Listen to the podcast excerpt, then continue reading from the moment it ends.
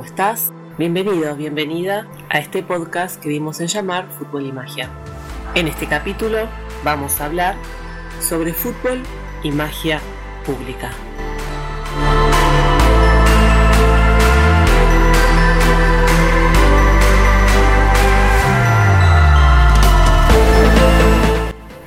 Siguiendo el pensamiento de James Fraser, de quien hablamos en el capítulo anterior, el principio fundamental de la magia, o los principios fundamentales de la magia, son aquellos que se basan en la semejanza y en el contagio. Pero además también podemos distinguir a la magia entre la magia pública y la magia privada. Hablamos de magia privada cuando los ritos están destinados a ocasionar algún daño o algún beneficio algún hombre en particular o alguna mujer en particular. Pero en la sociedad salvaje, dice Fraser, también existió la magia pública, que no es más que aquella hechicería en beneficio de la sociedad. En ese momento es cuando el hechicero, el brujo, la bruja, deja de ser un brujo privado y se transforma en un funcionario público. Y aunque no es nuestra intención comparar sociedades pasadas con las presentes y su vinculación con la magia, no hemos podido dejar de pensar dos situaciones que nos remiten al pasaje de lo privado a lo público, aunque claro, con resultados diferentes y con expectativas distintas que sucedieron en algunos episodios vinculados y relacionados con el fútbol.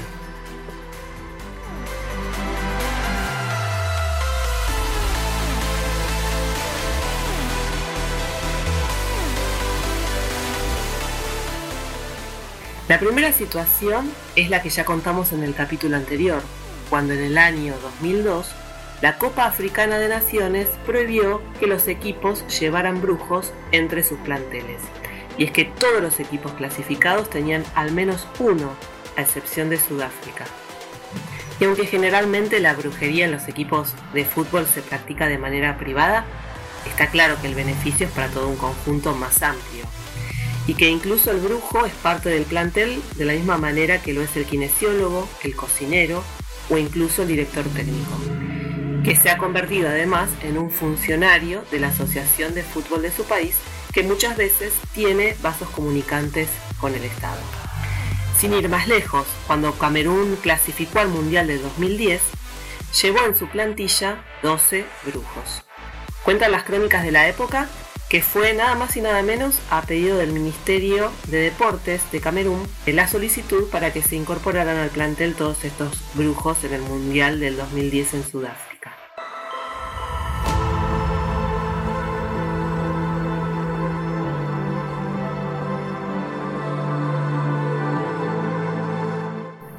A pesar de todos los intentos para desbaratar la verdadera magia del fútbol, Camerún perdió todos los partidos en la fase de grupos ese campeonato, el de 2010, lo ganó España. Y la FIFA aún no ha prohibido la brujería en los partidos del Mundial ni tampoco ha prohibido el ingreso de los brujos y las brujas en los planteles de fútbol.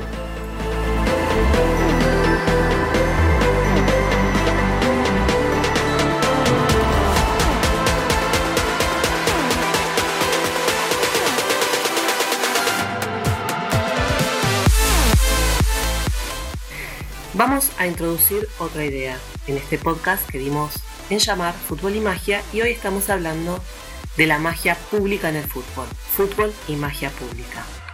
Existe un conflicto entre la magia y la religión. Aunque no es el tema principal de este podcast, no podríamos seguir adelante sin antes navegar por alguna de estas ideas. La religión supone que el universo está dirigido por agentes conscientes, a los que se le puede hacer cambiar de planes o de dirección a través de la persuasión, por ejemplo a través del rezo.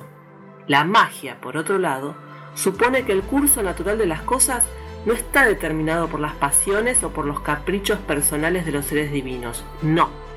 La magia está sujeta a la operación de leyes inmutables que actúan mecánicamente e incluso los espíritus con los que trata la magia están sujetos a estas fuerzas impersonales que todo lo dirigen.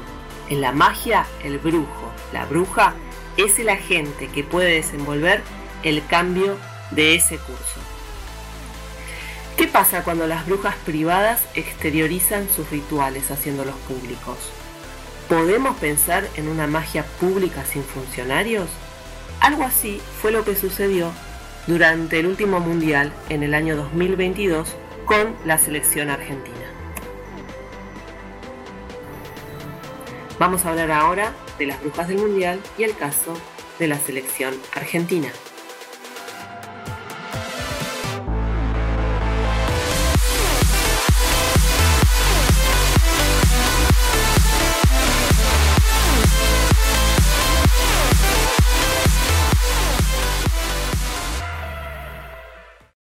Durante el Mundial de Qatar del 2022 fueron virales en Argentina diversos posteos en redes de mujeres y hombres que salieron del closet esotérico y utilizaron prácticas rituales y mágicas que pretendían condicionar los resultados a favor de la selección nacional. El ritual más utilizado consistió en frizar al oponente. Para esto era necesario tener a mano lápiz, papel y por supuesto una heladera con congelador o con freezer.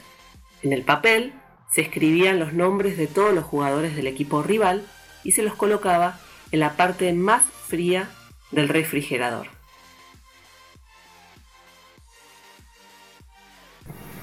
Este ritual de magia, que se viralizó en las redes sociales, cumple con el principio que Fraser denominó como homeopático, donde lo semejante produce lo semejante. La idea de surtir efecto a través del congelamiento de los adversarios, sobre todo contra Croacia en la semifinal. Muchas personas en ese momento siguieron las recomendaciones de una nueva organización que surgía en las redes sociales llamada Asociación de Brujos y Brujas Argentina. Cuando Argentina vence a Croacia en la semifinal, los brujos y las brujas interpretan que el efecto positivo de la magia había dado los resultados deseados, por lo tanto convocaron también a través de las redes y se dieron a la tarea de llevar al freezer a la selección de Francia que jugaba su otra semifinal contra Marruecos.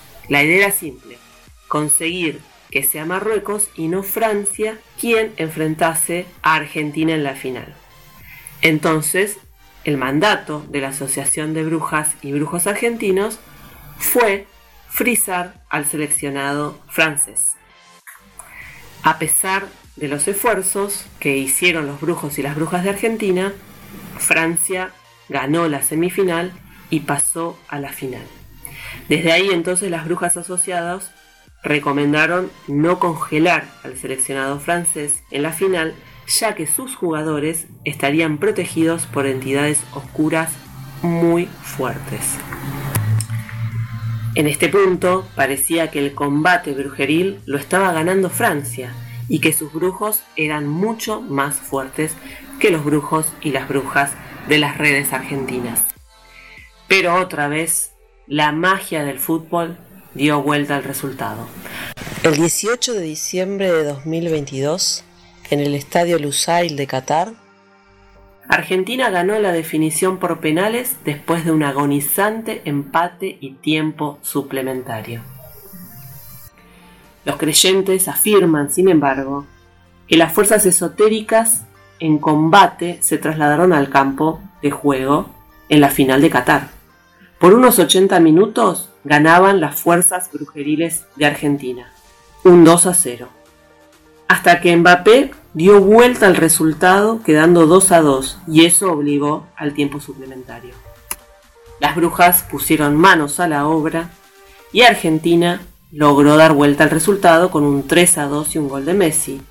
Parecía entonces que todo iba encaminado para una victoria segura de la selección argentina pero Francia nuevamente, con un gol de Mbappé, dio vuelta al resultado y logró empatar el partido 3 a 3. La final se tuvo que resolver con penales.